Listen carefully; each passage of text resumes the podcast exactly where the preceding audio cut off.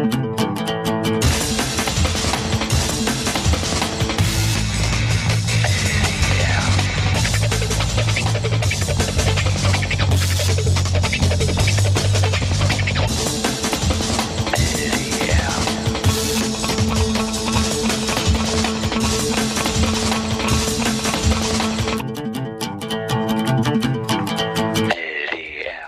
linksdrehenden Radio ein herzliches guten Abend.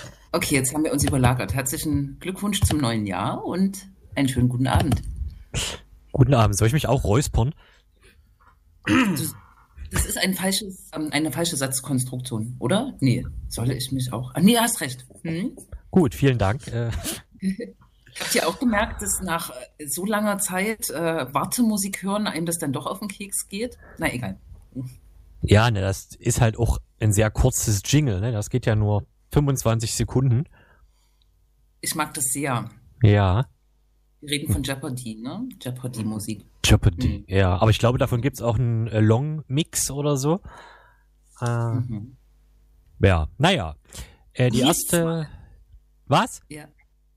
Nee, mach weiter. Na gut, die erste Ausgabe im neuen Jahr 2021 ergibt die Ausgabe, glaube ich. Ich habe es gerade geschrieben und doch schon wieder vergessen, aber ich glaube 419. Mhm. Es knarrt. Und wir können Wetten abschließen, wie, wie lange wir noch aus den Studios 4, 5, 6 äh, senden wollen. Gestern wurde im Landtag äh, gesagt, dass, da war ich selbst überrascht, äh, dass bis Juni alle geimpft sein sollen, die geimpft werden wollen. Das halte ich für sehr sportlich. Äh, aha. Dafür, dass es auch eher so schleppend läuft mit dem Impfen. Vorsichtig Ja. gesagt. Ne? Am Montag geht's los und es gibt ja auch jetzt äh, ähm, weitere Firmen, die ihre ähm, Impfstoffe zugelassen bekommen haben, wenn ich das richtig Mhm. sehe. Naja. Hm. Hat nicht gestern irgend so ein Apotheker aus Sachsen erstmal selber 50.000 Spritzen äh, bestellt? Ja, genau, weil es keine Spritzen gab, um den Impfstoff zu verabreichen, was man ja wirklich nicht wissen kann, wenn man äh, einen Impfstoff verabreichen will. Ja. Es gibt ja Polio oder so. Was war das? Man hat doch mal, es gab so eine Schluckimpfung. Hm. Ja, okay, richtig. Da, aber das, das konnte man wirklich nicht vorher äh, sich informieren, ob das jetzt eine Schluckimpfung wird oder ob man da vielleicht doch eine Spritze braucht. Jens Spahn hat, glaube ich, auch von äh, Mitte des Jahres neulich gesprochen, aber hat das dann wieder zurückgenommen. Überraschung. Ja gut, Ja, vielleicht also ist Sinne- äh, die Botschaft in Sachsen noch nicht angekommen, dass es doch nicht realistisch ist. Hm. Hm. Naja. Hä. Man- Wie viel, wie viel Impfzentren gibt's jetzt in Sachsen? 13 jedem- ab Ja. Montag. Genau. Ja, in jedem Kreis eine, ja? Genau, ne? Ja. Ich habe schon, ein, ein Kollege von mir hat mir schon erzählt, dass es quasi im Landkreis Görlitz unmöglich für seine 82-jährige Mutter wird, äh, in das Zentrum zu kommen, weil sie irgendwo äh, ja, mehrere Kilometer weg davon wohnt ne? und da kein Bus fährt und so weiter.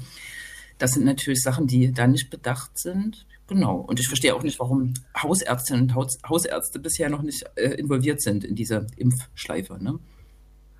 Wir rechnen jetzt mal kurz mit 4 Millionen Einwohnern, Einwohnerinnen. Das wären ja äh, 800.000 pro Monat, die man impfen müsste. Ne? Also, wie viel ist das dann? Sowas wie 60, 70.000 äh, pro Landkreis, pro Impfzentrum im Monat. Das ist schon ganz ordentlich. Ich, halte das auch für eher gewagt, das in einem halben Jahr schaffen zu wollen. Okay, aber vielleicht treffen wir uns ja doch schon im März wieder im Studio. Man weiß es nicht. Man weiß es Mhm. nicht. Ja. Wie war euer Silvester? Genau das wollte ich jetzt auch fragen. Ja, ich weiß, deswegen dachte ich, gehe geh ich einfach mal in. Vorleistung. Du wusstest, Gedankenübertragung. Ja, ja, ja, ja. Also, wir, wir hatten 50 Leuchtstäbe und haben damit schön rumgeleuchtet. So, solche aus Plastik oder was? Ja, das war sehr schön. Ich habe Recht und Gesetz gebrochen und habe Riesen, ähm, oh Gott, äh, Riesen, wie heißen die, die man anzündet und dann funkeln die so? Wunderkerzen? Funkelstäbe. Ja, ich, ich hatte riesen äh, äh, Wunderkerzen, aber neben mir standen Leute, die hatten noch größere Riesenwunderkerzen. Nein, Ja, also mich hat zum Konnewitzer Kreuz äh, gezogen, das war sehr gespenstisch und dann ähm, war, waren so absurde Szenen, dass äh, so die üblichen, ich sag jetzt mal, despektier nicht despektierlich gemeint, Hobbyjournalistinnen und Journalisten dort äh, sich sammelten und auch professionelle Journalistinnen Und die liefen dann immer hin und her und äh, sobald irgendwie eine Nachricht kam, dass irgendwo ein Böller gezündet wurde, doch in der Böllerverbotszone, lief dieser Tross äh, dorthin. Habe ich das nicht schon erzählt? Mir ist so, als wenn ich das schon mal erzählt habe. Das ist so eine Schleife. Und in Wirklichkeit haben dann, ja. Das Beeindruckende an deiner Schilderung jetzt ist ja quasi nur, dass, äh, also quasi alle auf diesen Zug aufgesprungen sind und man der FAZ das jetzt eigentlich gar nicht so richtig vorwerfen kann, dass sie da im, am nächsten Tag dann einen Artikel äh, schreiben mussten, in dem quasi drin stand, es war nichts. Es war nichts, genau. Das äh, Geschehen, ganz kurz noch, hat sich dann im Herderpark abgespielt, aber da haben Leute einfach geböllert, wie, wie, wie Sau. Hm. Mhm. Ja, und, und du, Craigs? Ich habe mal nie geböllert, äh, bin ja sonst vorne mit dabei, äh, was das angeht. Mit ähm, dem Hund zusammen, ne? Mit dem, ja, ich, also ich gebe etwa ungefähr 10.000 Euro für Böller aus und weil es den Hund freut. Das, äh, der, der Hund wirft die dann, ne? Oder zündet er die an? Das habe ich nicht vergessen. Der, der rennt nach denen, das nennt man apportieren. Das macht ihm richtig ja. Spaß. Und er ja. bringt die zurück, bevor die explodieren, ne? Das hoffe ich. Gut, gut, ja. Gewagt, gewagt. Also, ja. du musstest das Land nicht verlassen. Richtig. Die Stadt. Nee. Mhm. Aber es war dennoch mehr, als ich es erhofft hätte. Naja. Mm, es war tatsächlich doch mehr. Ich habe mich gefragt, wo die Leute das Zeug herhaben. Mhm. Ja, gehortet. Also tatsächlich ist das halt wahrscheinlich auch so ein Ding, dass man, äh, ich weiß nicht, ob ihr das kennt, sowas wie, wenn man sich Sonnencreme aufhebt fürs nächste Jahr und dann im nächsten Jahr neue Sonnencreme kauft, obwohl man die alte noch hat. Äh, ich glaube, ich habe auch irgendwo eine Schublade, wo bestimmt noch sechs Böller drinnen liegen. Ich habe keine Ahnung wo, aber bestimmt gibt es so eine Schublade und wahrscheinlich haben diesmal, diesmal die Leute diese Schubladen aktiv aufgemacht. Ja, vielleicht bestellen die Leute ja dann auch direkt im Januar schon äh, die Batterien fürs nächste Jahr bei. Ähm, ja. Bei Antizyklisch so kaufen, ne? Ist ja immer Geheimtipp. Bei uns so in der Umgebung gab es so mehrere größere Feuerwerke, die so, so ein bisschen, also das wirkte so ein bisschen wie, äh, als ob die sich abgesprochen hätten, weil die so nacheinander stattfanden. So ab um zwölf ähm, bis, bis halb eins oder so. Das fand ich eigentlich ziemlich okay. Ähm, mhm. Genau, und äh, man konnte sich sozusagen auf das eine konzentrieren, was gerade äh, stattfand.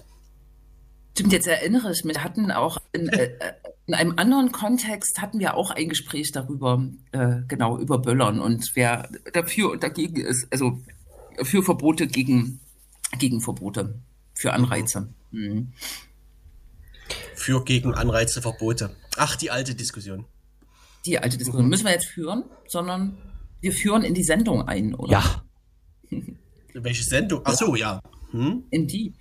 Heute einen Gesprächsgast eingeladen, wollen nochmal auf äh, das äh, schauen, was schon vor Weihnachten äh, geschehen ist, was äh, bundesweit und auch hier im regionalen Raum doch für Aufmerksamkeit gesorgt hat. Äh, Im Oktober 2019 gab es einen ähm, äh, rechtsmotivierten Anschlag in Halle. Zwei Menschen sind zu Tode gekommen, weitere wurden verletzt und ähm, im, am 21. Dezember haben wir, haben wir vorhin nochmal nachgelesen, wurde jetzt das Urteil nach langer Verhandlung gesprochen und wir haben uns Valentin Hacken eingeladen, den wir auch schon ähm, vor ein paar Monaten nach den ersten Prote Protesttagen ähm, gesprochen hatten hier im Radio und wollen jetzt nochmal retrospektiv quasi auf das Urteil schauen. Ne?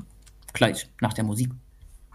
Genau, das klang jetzt fast so, als ob, aber nein, wir machen erst eine Musik. Nein. Aber das könnte man gelten lassen als Anmoderation, ne? Hallo. Ja, das war schon nicht schlecht geübt.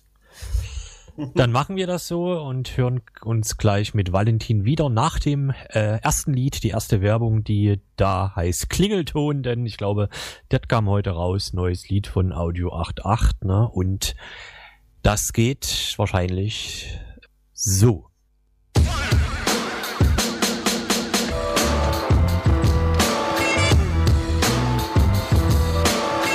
Man darf natürlich Jessin nicht vergessen, wenn man Audio 8.8 sagt. Die lange angekündigte äh, neue Release von Audio 8.8, du hast doch schon seit Wochen darüber gesprochen. Naja, sie, sie, sie koppeln seit, äh, sie koppeln seitdem ich davon gesprochen habe, ungefähr immer im Monat eine Single aus. Also, oder vorveröffentlichen, Pre-Release. Ich, ich kenne mich mit der Sprache nicht so gut aus. Aber genau, das ist, fällt in diesen Reigen. Das Album kommt trotzdem erst am 12. Februar. 12. Februar merken wir uns vor und werden das dann ausführlich besprechen. Ja.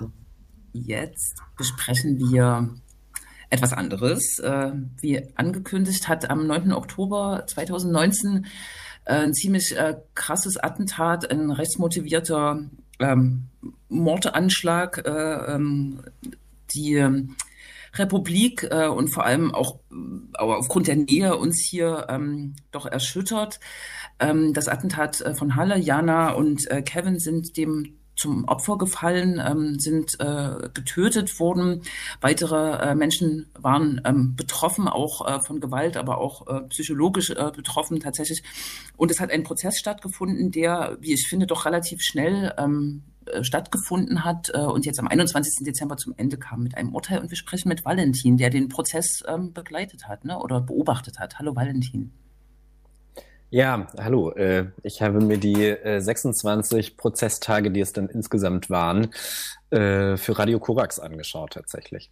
Äh, muss man jetzt auch sagen, sozusagen, ähm, wir sind ja so ein bisschen reingeraten. Ich bin ja nicht tatsächlich Journalist, ähm, also arbeite manchmal journalistisch, aber bin, bin im engeren Sinne keiner. Und wir hatten gedacht, dass das gar nicht möglich sein würde, sich diesen Prozess anzuschauen, weil wir davon ausgegangen sind, es werden sich so viele äh, PressevertreterInnen dort akkreditieren, dass wir da gar nicht reinkommen werden. Tatsächlich haben wir aber festgestellt, am Ende waren wir neben äh, dem MDR und ein, zwei Zeitungen äh, paar von den ganz wenigen, die tatsächlich diesen ganzen Prozess verfolgt hätten, was wir nicht gedacht haben. Dass auch äh, da die mediale Aufmerksamkeit so nachlässt, hat sicher auch mit Corona zu tun. Aber da ist auch wirklich viel aus der Ferne berichtet worden. Aber und genau, wie, wie, wie war das an diesem 21. so? Da war bestimmt eine große Spannung und ein großes Medienaufgebot, oder? Ja, am 21. war nochmal noch richtig viel los. Man sieht es dann morgens, wenn da äh, die verschiedenen Sender ihre Kameras aufbauen und so weiter. Was die Spannung angeht, war es, glaube ich, hauptsächlich die Spannung, wie wird die Richterin das Urteil begründen. Das war ja relativ absehbar, ähm, dass er also nun auf jeden Fall nicht äh, freigesprochen wird, der Attentäter. Ähm, dafür war die, die Beweislage ja auch zu eindeutig. Der Anschlag auf die Synagoge, der Anschlag auf den Kiezdöner, die weiteren Taten. Ähm, aber die große Frage war, was wird sie dazu sagen? Es gab ja im Prozess auch sehr viel, sehr deutliche Kritik an den Ermittlungen, an der Polizei, am Bundeskriminalamt. Wird sie sich dazu verhalten? Und auch, was wird sie als Tat oder was wird der Senat, der ja am Ende das Urteil gefällt hat, was wird der eigentlich als Tat einordnen und was nicht? Und tatsächlich sind ja nicht alle Dinge, die im Prozess vorkamen, auch als Straftaten gewertet worden. Sondern, Ge genau. Ja. Naja, wir haben, ähm, also ganz klar war der Anschlag auf die Synagoge, das ist gewertet worden als versuchter Mord an den Menschen in der Synagoge. Der Anschlag auf den Kiezdöner ist gewertet worden als versuchter Mord an den Menschen im Kiezdöner das Erschießen von Jana Lange und von Kevin Schwarz ist jeweils als Mord an diesen beiden Menschen gewertet worden. Das war nicht besonders überraschend, das war relativ klar. Ähm, offen war die Frage, äh, es gibt ja einen Nebenkläger, der sich auch immer wieder sehr deutlich öffentlich positioniert hat, ist mit Tekin, der inzwischen ähm, einer der Betreiber des Kiezdöners ist und er war an dem Tag auf der Ludwig-Wucherer Straße in Halle unterwegs, auf dem Weg zu seinem Laden, zum Kiezdöner. Und da hat der Angeklagte, der jetzt Verurteilte, sich ein Feuergefecht geliefert gehabt mit der Polizei. Und im Fall der Polizeibeamten hat das Gericht gesagt, das ist ein versuchter Mord, dass er auf sie geschossen hat. Im Fall von Ismet Tekin hat das Gericht gesagt, das ist kein versuchter Mord. Das war auch sehr streitig im Prozess, wie das zu bewerten ist. Ismet Tekin war sogar noch näher dran an, äh, äh, an der Situation als die Polizeibeamten. Das Gericht sagt aber jetzt ein bisschen verkürzt, ähm, dass die Beweisaufnahme nicht hat feststellen können, ob der Attentäter überhaupt äh, wahrgenommen hat, dass Ismet Tekin da war und wenn er also gar nichts davon wusste, ähm, dann hat er da keinen Vorsatz gehabt und er hätte auch nicht damit rechnen müssen, weil wenn ein Feuergefecht äh, stattfindet, würden die Leute ja tendenziell eher wegrennen. Und die andere Frage war, der ähm, Attentäter hatte auf seiner Flucht äh, Aftax Ibrahim angefahren und äh, Aftax Ibrahim selbst und seine Anwältin haben immer wieder im Prozess ähm, deutlich gemacht, dass sie das für einen rassistisch motivierten Mordversuch halten. Dem ist aber das Gericht nicht gefolgt. Hm. Und mit welcher Gründung? Also das genau, das ist ja sozusagen auch noch äh, öffentlich doch stark kommuniziert worden, dass Nebenkläger doch einen Dissens hatten und genau dieser Fall ist auch stark kritisiert worden. Wie ist es begründet worden, die nicht ähm? Tja, da hat sich das Gericht sehr stark an das gehalten, was der Angeklagte selbst gesagt hatte im Verfahren. Er hatte nämlich gesagt, ähm, also er wollte äh, Aftax Ibrahim nicht töten, er hat aber gleichzeitig immer auch gesagt, ähm, wenn er dort einen Weißen gesehen hätte, dann wäre er anders gefahren mit seinem Auto, dann hätte er den nicht angefahren. Und da ist die Begründung des Senats nicht so richtig, ähm, nicht so richtig deutlich geworden. Am Ende sagen sie, das ist ein Straßenverkehrsdelikt äh, und ähm, also es ist irgendwie auch Körperverletzung und so weiter.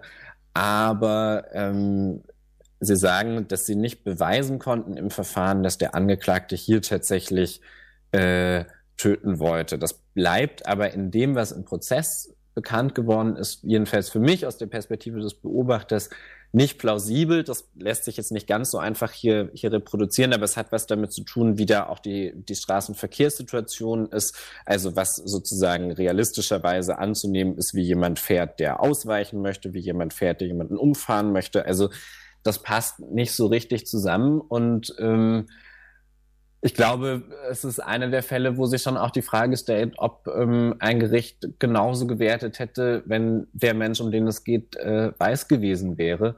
Ähm, und ob man das dann auch so einfach beiseite gewischt hat. Und jetzt einfach beiseite gewischt ist eine bisschen grobe Formulierung. Die haben das schon, die haben das schon ausführlich begründet, aber letztendlich sagt die Begründung im Wesentlichen, na ja, die Beweise reichen nicht. Ähm, ich habe sehr viele Beweise gehört in dem Verfahren, ohne mich jetzt an die Stelle des Gerichts setzen zu wollen.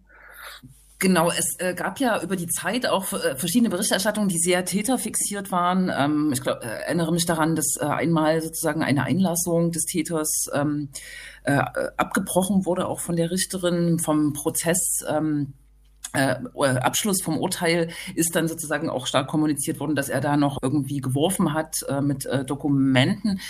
Ähm, hattest du so von der Atmosphäre das Gefühl, dass das Gericht äh, schon sozusagen auch die Perspektive der Betroffenen, der Hinterbliebenen, der stark vertretenen Nebenkläger sozusagen auch ähm, hochgewichtet und dass das auch medial äh, stark eine Rolle gespielt hat? So?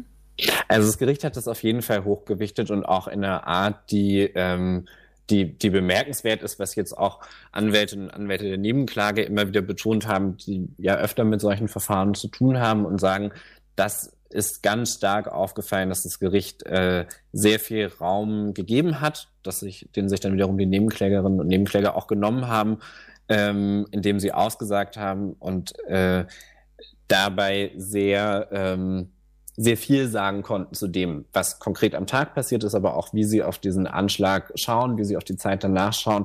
Also es war nicht eine Situation, in der jetzt ein Nebenkläger ähm, da sitzt und dann sagt die Richterin so, äh, was war rechts neben ihnen, was war links neben ihnen, was haben sie vor sich gesehen und wenn er was anderes sagen möchte, dann, äh, dann geht es nicht, sondern im Gegenteil, die Leute konnten, ähm, konnten sprechen medial sind sie dadurch auch vorgekommen und trotzdem, äh, also die Artikel, die ich, die ich mir angeschaut habe ähm, und die Zeitungsseiten, die ich gesehen habe, da fängt es natürlich schon bei der Bebilderung an, dass schon die Frage ist, warum muss denn immer und immer und immer wieder dieser Angeklagte äh, da abfotografiert werden, als wäre der einzige Mensch in diesem Gerichtssaal äh, dann zum Teil irgendwie mit ihnen verpixelt. Da wird es dann irgendwann so ein bisschen bizarr, weil dann, also, ne, wenn man so eine Nahaufnahme von seinem Gesicht hat, die aber komplett verpixelt ist, dann hat man quasi so ein, ähm, so ein ist bisschen wie Minecraft dann als äh, Bebilderung zu diesen Artikeln. Das ist irgendwie auch irritierend. Ähm, und ich habe, also ein Teil der Nebenklägerinnen und Nebenkläger hat ja vor äh, Beginn des Verfahrens äh, eine Stellungnahme veröffentlicht, hat gesagt, wir wünschen uns unter anderem, dass der Name des, des Angeklagten nicht äh, genannt wird. Wir wollen ihn nicht bekannt machen und wir wollen ähm, damit auch einen Beitrag dazu leisten, dass diese Berichterstattung über ähm, solche Verfahren sich ändert, ja auch vor dem Hintergrund der Frage, was ist eigentlich mit Nachahmungstätern und Referenzen innerhalb ähm, äh, der Szene, der er sich da auch zugehörig fühlt das hat äh, so sehr unterschiedlich gut funktioniert, war mein Eindruck. Ähm, und wenn man da im Pressebereich saß, ich fand das schon zum Teil einfach auch irritierend, wenn man sieht, wie dann irgendwie jeder nochmal auf seinem Smartphone ein Bild machen muss, äh, wie er jetzt zum achten Mal an so einem Tag äh, in den Saal geführt wird. Das ist ja auch viel hin und her und dann muss gelüftet werden und so. Ähm, und dann kommt er rein und dann geht er raus und da sehr, sehr viel auch immer wieder von ihm zitiert haben und ähm, wo mir zum Teil nicht ganz klar geworden ist, was, was will man denn damit sagen? Weil natürlich muss man sich damit beschäftigen, was der vor Gericht ausgesagt hat. Er hat ja ganz viel gesagt und, und da, damit kann man auch was machen, aber es einfach nur immer wieder zu geben, ähm, das ist halt auch nicht besonders originell und ich glaube, es trägt vor allen Dingen nicht dazu bei, zu verstehen, was da passiert ist.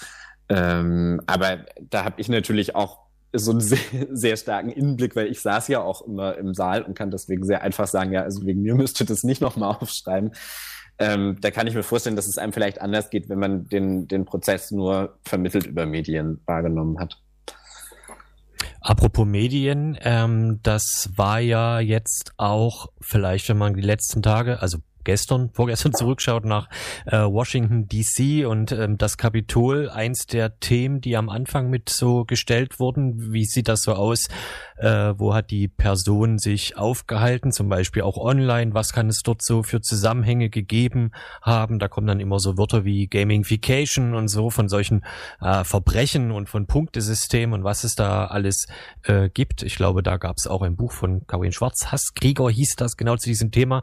Äh, kam dieses ganze, dieser ganze Plot nochmal in der Beweisaufnahme oder im Plädoyer oder überhaupt ähm, in diesen Gerichtstagen ähm, vor, was sozusagen diese Bedeutung der ganzen Online-Geschichte, äh, ja, was für eine Bedeutung das hat? Hm, ja, das kam auf jeden Fall vor. Ganz stark dadurch, dass die Nebenklägerinnen und Nebenkläger da immer wieder drauf gedrungen haben, das zu behandeln. Ähm, und das ist gleichzeitig der Bereich, in dem sie so stark wie in keinem anderen das Bundeskriminalamt kritisiert haben, und zwar ganz verschiedene Nebenklägerinnen und Nebenkläger, die sich sicherlich zum Teil auch politisch sehr unterschiedlich verorten würden. Denn die Ermittlungen des Bundeskriminalamts, die man in der Beweisaufnahme sehen konnte, dadurch, dass Beamtinnen und Beamte ausgesagt haben, ähm, die Ermittlung war, die hat einfach nicht sehr viel befördert. Also ähm, wesentliche Teile seiner, seiner Datenträger, die man da beschlagnahmt hat, die sind nicht entschlüsselt worden. Das heißt, man weiß nicht, ähm, was da drauf war. Man weiß sehr wenig darüber, mit wem er kommuniziert hat. Er hat im Verfahren und auch in den Vernehmungen noch durch die Polizei zuvor auch nichts dazu sagen wollen, mit wem er da geschrieben hat, mit wem er sich da ausgetauscht hat. Ähm, jetzt äh, gibt es so ein paar Sachen, die, die sich dann noch feststellen äh, äh, ließen, ähm, dass er auf verschiedenen Imageboards äh, geschrieben hat, aber da ist auch eben jetzt aus der Natur der Image-Sports heraus, dass man da eben anonym ist, ähm, nicht viel nachzuverfolgen. Und gleichzeitig ist klar geworden, er sieht sich als Teil einer Szene, die vorwiegend online kommuniziert. Und ähm, die rechts ist, die rassistisch ist, die frauenfeindlich ist, ähm, die, die kistenweise ähm, Memes produziert, ähm, die stark referiert auf das, was auf englischsprachigen ähm, Image-Boards passiert. Aber ich glaube, viele der Sachen, die da wirklich interessant wären, die haben wir im Verfahren nicht, nicht ähm, sehen können, weil sie nicht ermittelt worden sind. Zum Teil, weil es technisch nicht möglich schien, zum Teil, weil aber auch Ermittlerinnen und Ermittler da jetzt zumindest so mein Eindruck, sich auch nicht so wahnsinnig reingekniet haben, beziehungsweise es zum Teil halt auch an Expertise und an Fähigkeiten fehlt und so, ähm, ich glaube, ein Beispiel, mit dem man das irgendwie illustrieren kann, was das für, also sozusagen, wie fern das den Prozessbeteiligten äh, da zum Teil auch war. Es gibt so eine Situation, da sitzt eine Ermittlerin da ähm, und die hat sich mit dem Gaming-Verhalten des Angeklagten äh, beschäftigt und hat da so Vermerke dazu geschrieben und dann festgestellt, dass er bei Steam verschiedene Spiele gespielt hat und dann kann sie sagen, so das hat er so und so viele Stunden gespielt und das so und so viel. Mit wem er da geschrieben hat, wissen wir nicht, weil Steam speichert es nur 14 Tage und das war dann schon weg und falls er mit jemand geschrieben hat, wissen wir nicht. Und dann fragt die Richterin, aha, mh, so, so Steam, also ja, das ist jetzt, ob das jetzt in diesem Darknet ist oder wo jetzt genau dieses Steam ist, ähm, und also ich will mich da gar nicht so doll drüber lustig machen, ähm, dass sozusagen sie jetzt diese doch sehr, diesen sehr großen Spieleanbieter, diese sehr große Spieleplattform nicht kennt. Ähm, es gibt wirklich Bereiche, in denen ich mich auch besser auskenne als bei, bei Online-Games. Aber ähm, das erklärt, glaube ich, ein Stück weit, warum sowohl das Gericht damit vielem nicht klargekommen ist, als auch das BKA, weil die Leute einfach zum Teil keine Ahnung hatten, worum es geht. Und das ist natürlich schwer erträglich, wenn man davon ausgeht, und ich glaube, das ist sehr begründet, ähm, dass wenn man die Radikalisierung dieses Täters verstehen will, man verstehen muss, was da wie online passiert ist. Und insofern war der Prozess an der Stelle wirklich äh, nicht erfolgreich. Das, was da dazu gesagt wurde, was, was relevant war, was wichtig war, was hilfreich war, kam durch externe ExpertInnen.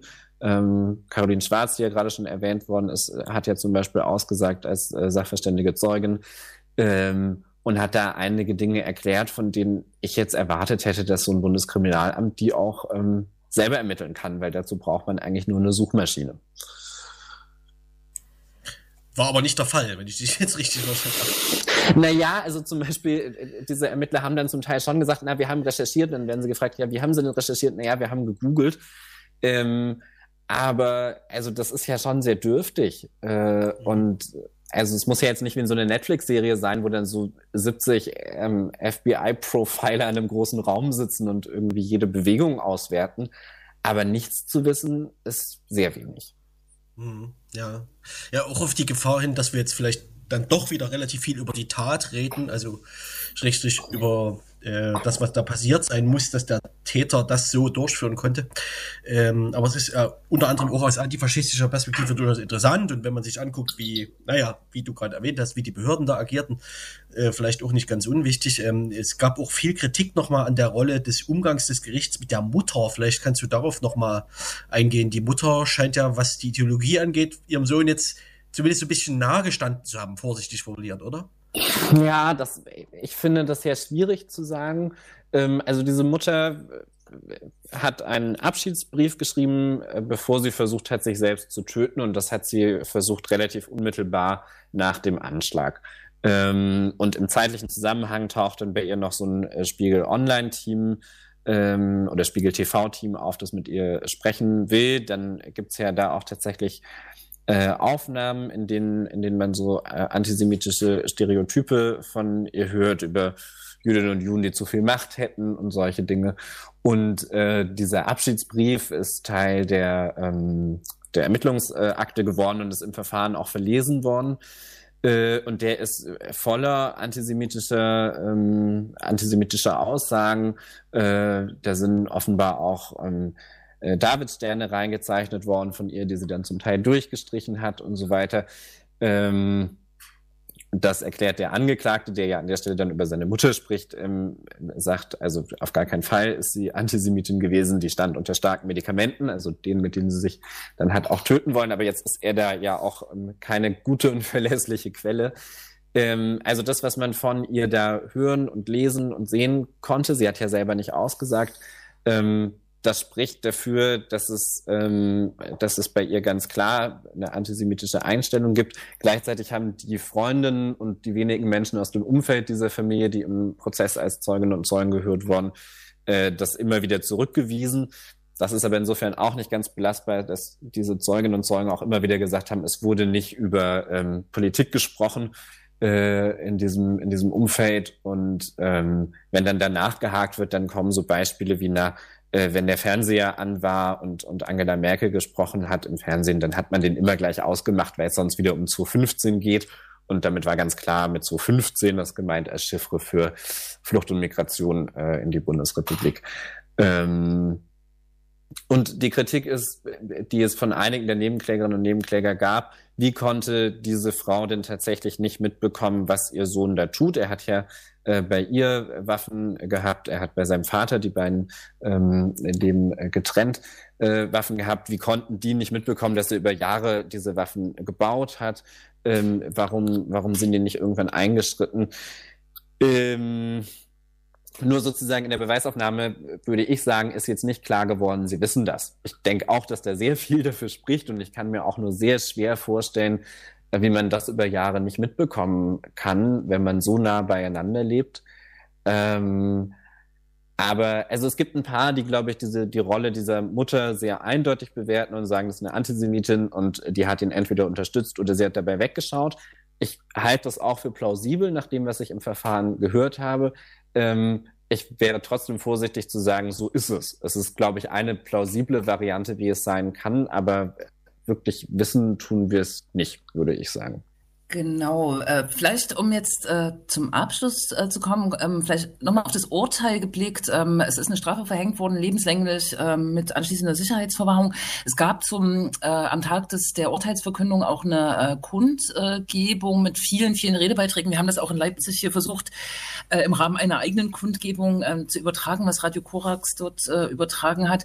Das Urteil steht da. Es gibt, glaube ich, auch Rechtsmittel äh, gegen das Urteil. Auf der anderen Seite steht so ein bisschen der gesellschaftliche und auch der politische Umgang ähm, mit dem, was passiert ist, mit den äh, Motiven, ähm, Umgang äh, mit den Opfern und überhaupt so ähm, auch das Gefühl äh, einer Sicherheit, eines sicheren Lebens gerade ähm, äh, von Jüdinnen und äh, Juden. Vielleicht kannst du das nochmal so ein bisschen resümieren, was was äh, erstens, was passiert jetzt mit dem Urteil durch die Rechtsmittel und zweitens, welche Defizite es vielleicht auch gesellschaftlich, politisch, die auch nach dem Urteil irgendwie noch dastehen. Das ist sicher viel, aber. Ich, ähm, ich versuche es mal äh, in, in kurz. Also was das Urteil angeht, ist es erstmal einfach. Ähm, das Urteil ist rechtskräftig geworden, denn der Angeklagte oder jetzt Verurteilte hat selbst ähm, keine Rechtsmittel eingelegt. Ähm, und damit erlangt das erstmal Rechtskraft. Jetzt hat das Gericht elf Wochen Zeit, äh, das äh, schriftliche äh, Urteil ähm, äh, fertig zu machen. Dann wird es den Verfahrensbeteiligten oder den Prozessbeteiligten zugestellt. Zwei haben Revisionen eingelegt. Einmal Aftax Ibrahim, wir haben darüber gesprochen, ähm, der Mensch, der angefahren wurde und äh, der und seine Anwältin sagen, das war ein rassistischer Mordversuch und ebenso ähm, ist mit Tekin, ähm, der eben auch sagt, bei ihm war es auch ein Mordversuch, die zwei Fälle, bei denen das Gericht das eben äh, ganz klar ähm, abgelehnt hat, das so zu bewerten. Äh, die werden dann, wenn das schriftliche Urteil vorliegt, äh, Zeit haben, ich glaube einen Monat, wenn ich es richtig im Kopf habe, ähm, ihre Revision zu begründen und dann geht das Ganze an den Bundesgerichtshof, der dann äh, entscheiden muss, ob äh, das zulässig und äh, begründet ist und ob er also dieses Urteil sich nochmal anschaut. Revision heißt ja, es wird die äh, Rechtsseite und die Rechtsfolgenseite nochmal angeschaut. Es wird nicht nochmal eine neue Beweisaufnahme gemacht, sondern der Bundesgerichtshof schaut, äh, ob aus dem, was das Gericht in der Beweisaufnahme erhoben hat, es die richtigen rechtlichen Schlüsse ge äh, gezogen hat. Alles andere ist äh, natürlich deutlich, deutlich komplizierter und in, in großen Komplexen, glaube ich, ist es einmal ähm, der Bereich Ermittlungsbehörden, Strafverfolgung, also der Generalbundesanwalt und das Bundeskriminalamt, die eklatante Lücken, Fehlstellen haben bei der Ermittlung solcher rechten, äh, rechtsmotivierten Gewalttaten, äh, insbesondere was die Ermittlungen zum Bereich Online-Aktivitäten angeht. Das wird ein Komplex sein, bei dem also äh, ganz klar ist, hier muss sich was tun, diese Behörden funktionieren so nicht und die werden so ihren gesetzlichen Aufgaben auch nicht gerecht, ähm, geschweige denn, dass sie damit tatsächlich dann eben alles ermitteln können, was notwendig wäre. Ähm, zweiter Bereich ist auch nochmal Behörden, äh, dann die Landespolizei in Sachsen-Anhalt. Auch hier gab es ja erhebliche Vorwürfe zu dem, wie Beamtinnen und Beamte am Tag selbst äh, agiert haben, und zwar im Umgang mit den Überlebenden des Anschlags. Ähm, auch das wird also ein Themenbereich sein, der weitergeht. Die Frage, wie ist, äh, wie geht eigentlich die Landespolizei hier eben mit Menschen um, die solche Gewalt erlebt haben, die solche Taten erlebt haben. Ähm, politisch jetzt auch Sachsen-Anhalt wird sich die Frage stellen, Schutz der jüdischen ähm, Gemeinden, Einrichtungen, da hat sich manches schon getan, da werden Verträge geschlossen, zum Teil jetzt Dinge finanziert, aber auch da gibt's ja eben die, diese politische Frage, wie, warum war da überhaupt kein Schutz vor der Synagoge, was macht eigentlich äh, die Landesregierung hier? Ähm, und auch nur angerissen bei der, bei der gesellschaftlichen Frage, wo ich mich sehr scheue, jetzt zu versuchen, da in zwei Sätzen zu sagen, das ist jetzt das, womit wir uns beschäftigen müssen. Ähm, aber es ist natürlich ganz klar geworden in dem, in dem Verfahren und auch in dem, was die Nebenklägerinnen und Nebenkläger eben immer wieder betont haben, ähm, dass dieser Täter ja Ideologie mit anderen teilt. In Teilen mit Menschen, die in der äh, AfD aktiv sind, mit Menschen, die im, im weiteren Bereich der neuen Rechten aktiv sind, aber bis mitten hinein als das, was man dann so als gesellschaftliche Mitte bezeichnet, wenn wir nämlich über ähm, Antisemitismus reden, über antisemitische Stereotype. Ähm, und das sozusagen das, was ihn zur Tat motiviert hat, seine Ideologie, die ist ja nicht weg, ähm, sondern die ist in, in vielen Zusammenhängen, Gruppierungen, Menschen weiter aktiv, tendenziell ja auch zunehmend, ähm, womit sich ja die Frage stellt, wird von denen irgendwann wieder jemand zu so einer Tat schreiten und da diese Ideologie relativ zwangsläufig zu Gewalt führt, muss man damit äh, ja nahezu rechnen. Und dann ist die gesellschaftliche Frage, wie verhalten wir uns eigentlich dazu? Das als kurzer Versuch, ähm, auf diese Frage zumindest überblicksartig zu antworten. Dann würde ich sagen, war das äh, ein sehr gelungener Überblick, äh, nichtsdestotrotz genau. Und äh, wir bedanken uns bei dir, Valentin, Valentin Hacken, der den Halle-Prozess im letzten Jahr alle äh, 26 Prozesstage beobachtet hat, unter anderem für Radio Korax und jetzt zum zweiten Mal dankenswerterweise bei uns äh, zu Gast war. Dankeschön. Ich danke euch sehr für die Einladung. Danke. Ja. Habt noch viel Spaß. Und wir machen eine Werbung? Ja. Gut.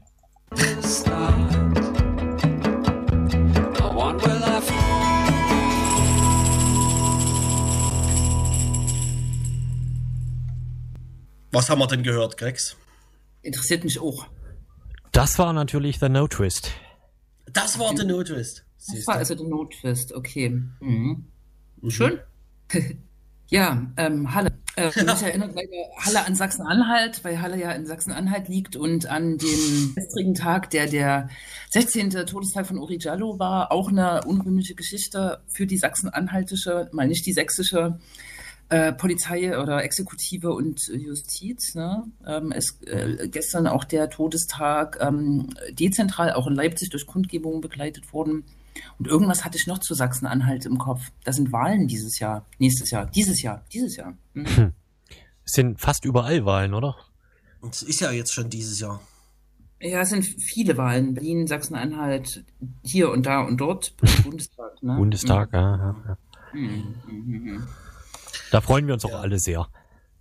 Naja, mal gucken. Das wird natürlich auch spannend, wie Wahlen unter Corona-Bedingungen quasi stattfinden. Ne? Es gibt ja jetzt schon abenteuerliche Geschichten, auch hier in Sachsen. Die Auseinandersetzung um einen Kandidatenaufstellungsparteitag der CDU in Meißen, der eigentlich echt stattfinden sollte und jetzt nach wahrscheinlich vielfältigen Interventionen doch erstmal abgesagt ist. Ne? Ja, aber nicht wegen Corona, ne? Nee, sag mal. Der Kreisvorsitzende Sebastian Fischer hat verlautbaren lassen, dass die Polizei, die Lokale, sozusagen ihn gewarnt hätte, dass es Hinweise gibt, dass die Veranstaltung äh, gestört werden soll und aus Sicherheitsgründen hätten sie deswegen die Veranstaltung ähm, abgesagt. Von wem gestört? Ja, von der Großenhainer Linken äh, sicherlich, von der von der Antifa-Terrororganisation Großenhain.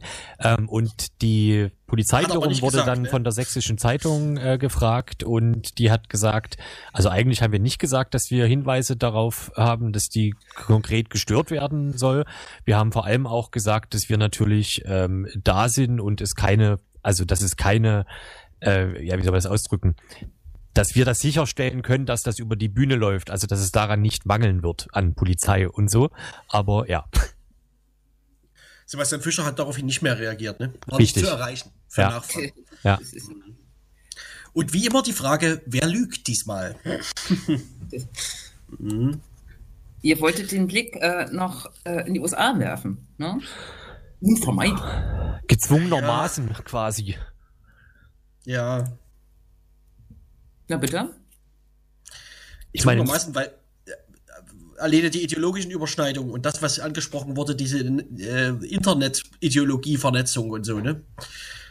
Und diverse Fragen, die sich am Rande stellen. Ach, Naja, und nicht zuletzt gab es ja in Deutschland vor einigen äh, gar nicht so langen Monaten auch diesen sogenannten Reichstagssturm, der ja ein Stürmchen war sozusagen, der ja aber auch diese, der so ähnliche Bilder produziert hat, ne, worum es den Protagonisten sehr wahrscheinlich geht und äh, wo es ja auch die Frage gab, zum Beispiel, warum zur Hölle gab es dort keine Polizei? So im Sinne von, warum Mhm.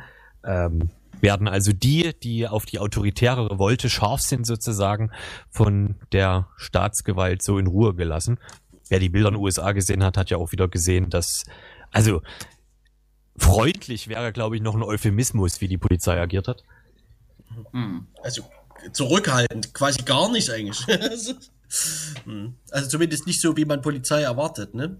Bei einem, äh, genau, das ist ja auch so eine äh, Frage des Framings, ne? Wir haben, glaube ich, ähm, die ganze Zeit CNN geguckt, also in, in der USA als eher links geltender Nachrichtensender.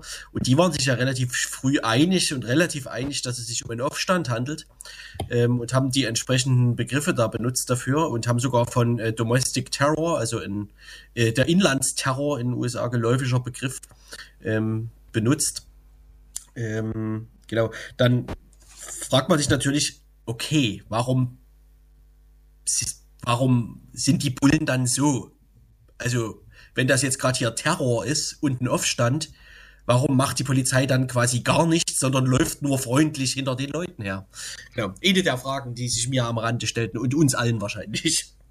Weil das ist ja auch so ein Vergleich zu der, äh, zum Reichstagssturm, ne? Also in Anführungsstrichen. Den man nicht so nennen darf, ne? Und Ja, das Bild so reproduzieren.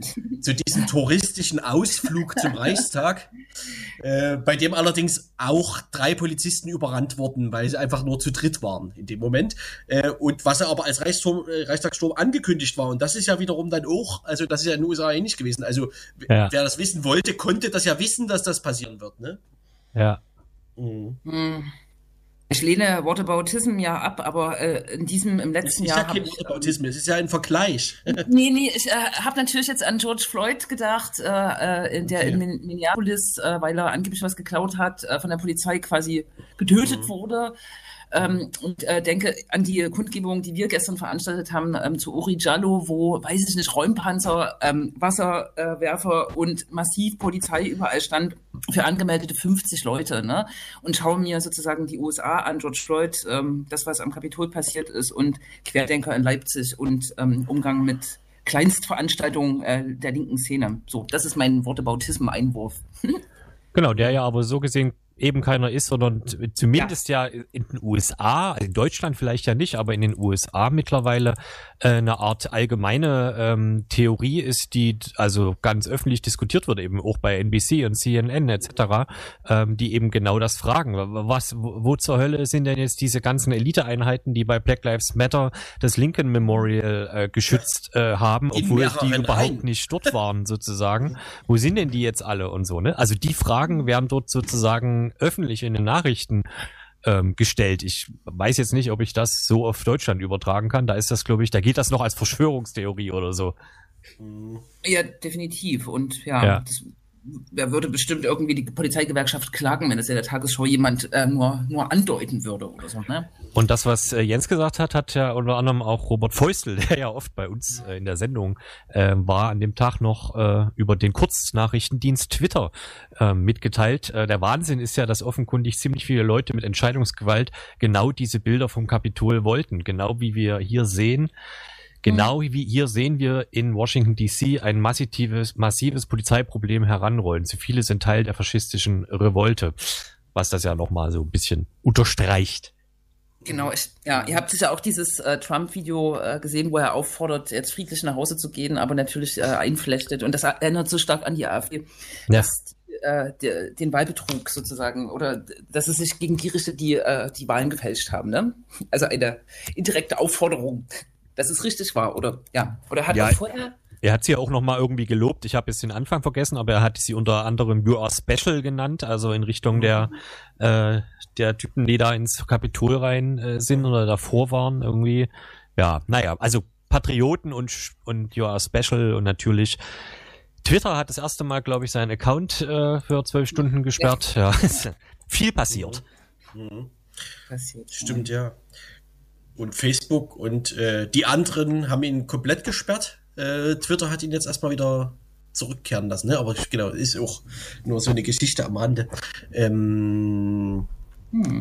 worauf wollte ich jetzt noch hinaus? Achso, Tja. ein Video war doch jetzt noch aufgetaucht, ne, wo äh, man tatsächlich äh, ähm, äh, Trump und Familie, also so äh, 10 bis 15 Personen, die da irgendwie sich irgendwo befinden, gerade wahrscheinlich bei Trump da an seinem Regierungssitz und die mehr oder weniger so eine Art Party veranstalten. Also so mit so, sind alle in, in, in Hochstimmung und ähm, also es streamt da irgendwie jemand aus diesem äh, Palast und der fragt dann die Leute dazu und die sind alle sehr guter Laune, unter anderem auch die Frau von Trump. Im Hintergrund sieht man immer Trump, der also von Monitor zu Monitor läuft und sich das genau anguckt und auch in so einer Art Hochstimmung ist. Also es schien Partystimmung zu herrschen bei Trumps, während ja. das also passierte. Ne? Ich weiß nicht, welches Video ähm, du da gesehen hast, aber das klingt ja. für mich so wie nach dem Video, was was das angeht, falsch gefleckt wurde. Also ich glaube, ah, das Video, okay. was du meinst, was man da äh, gesehen hat, das ist ein Video ja. aus dem Backstage-Zelt von ähm, der Rallye, die vorher stattgefunden hat.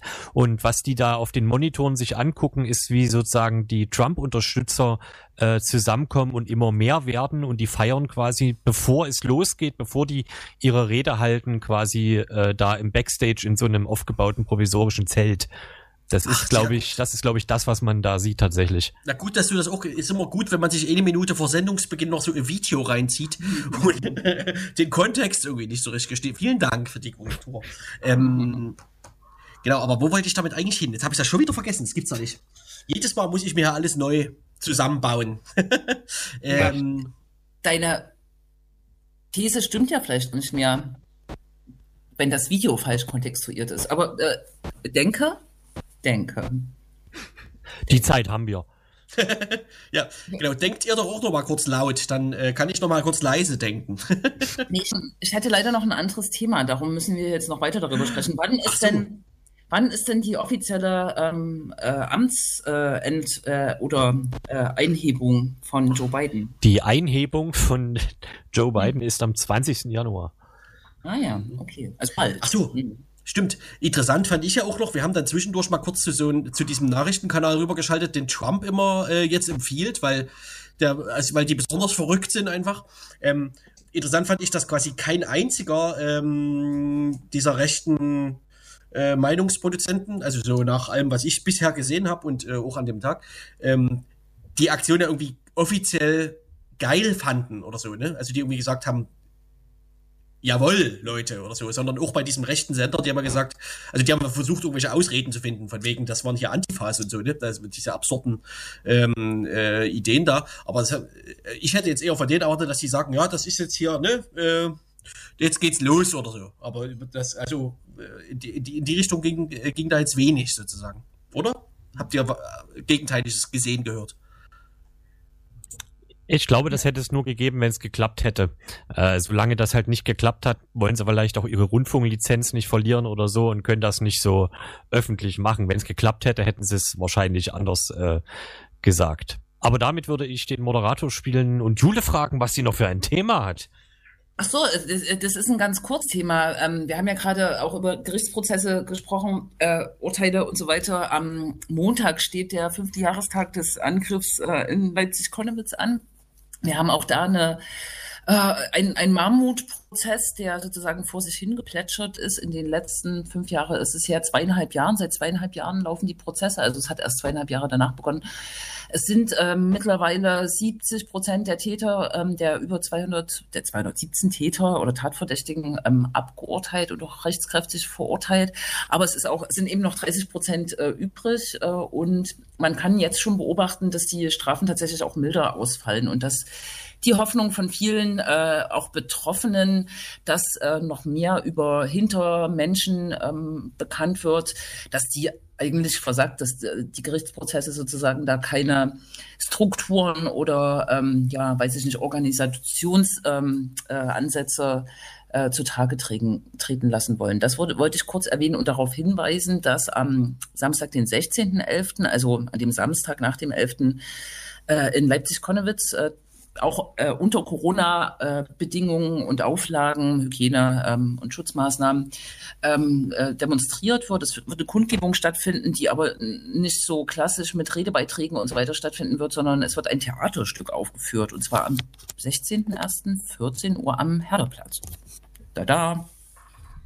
Das wollte ich sagen. Kann man denn da schon verraten, was das für ein Theaterstück sein wird?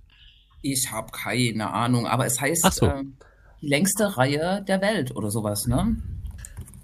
Ah ja, das bezieht sich, kann man ja nochmal sagen, darauf, dass in der Verteidigung viele gesagt haben, dass sie ja nicht vorne mit dabei waren und nicht wissen, worum es da eigentlich ging, ne? Mhm. Genau, und da kann man ja so ein bisschen antizipieren, was vielleicht bei diesem Theaterstück passieren könnte. Mhm. Aber ich weiß es nicht. Das ist ja geheimnisvoll. Mehr darf man auch nicht verraten. Mhm. Handelt es sich hier um Reenactment? Mhm. Naja, ich hoffe nicht. Wahrscheinlich nicht. Nee. Ja. Ja. Mhm. Na dann, Ja, na dann. ne? Na, wir haben ja noch. Ne? Wir haben noch mal, hab, gibt noch, noch, noch ein Termin oder so? Ich Wir wollte haben das noch jetzt nicht, reichlich. ich wollte das nicht mit hm, abmoderieren oder so, ne? Hm. Wenn wir jetzt noch eine Minute darüber reden, wie das gerade war, dann ist es aber auch gleich vorbei.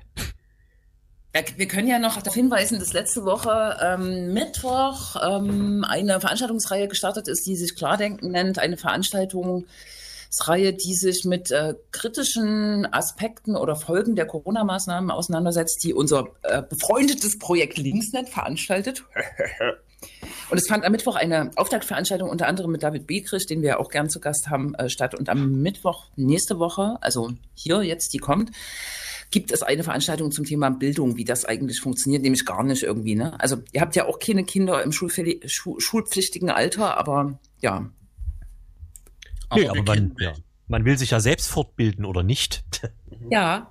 Äh, Kind, genau. Und ähm, hier mit der Kita und so, na gut, das ist noch nicht aktuell, aber Kita geht ja erstmal auch gerade nicht. Ne? Hm. Ja, Kita über Videokonferenz ist auch echt anstrengend. Das ist anstrengend, ja. Ach, jetzt könnte man ja fast noch äh, den Hashtag Lernsachs hier nochmal in die Runde werfen. Oh ja, bitte. Dann sag doch noch ein Wort dazu. Der, der Bildungsminister ist auf jeden Fall auch sehr wütend. Hm. Ja? Im Ernst? Ja, hat er gesagt. Aha. Weil Wegen, Ler wegen, wegen weil er sich Lernsachs. nicht einloggen konnte. Ja, ja, wegen, wegen Lamsachs. Ja. Weil er sein Passwort vergessen hatte. Ja.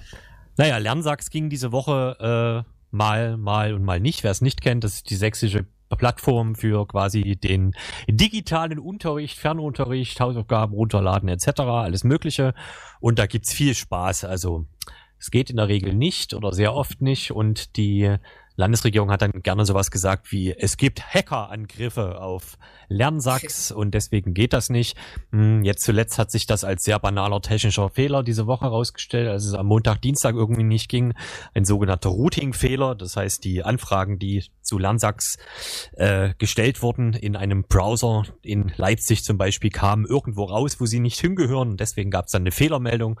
Ähm, das ist ein sehr vermeidbarer Fehler und natürlich schon so ein bisschen peinlich für ja eine nicht kleine Plattform. Und außerdem heißt es, glaube ich, immer, dass Bildung sehr wichtig wäre und so. Naja. Hm. Von der Unvermeidbarkeit her ist das ungefähr so unvermeidlich wie am Steuer einschlafen oder so, ne? Ja, oder, äh, Entschuldigung, äh, Entschuldigung für den Unfall, ich bin am Steuer eingeschlafen, das war unvermeidlich. genau. So, jetzt Bin muss ich ich aber äh, darauf hinweisen, es ist gleich 21 Uhr, sagt Tschüss. Tschüss. Achso, tschüss, bis in zwei Wochen. Bis in zwei Wochen.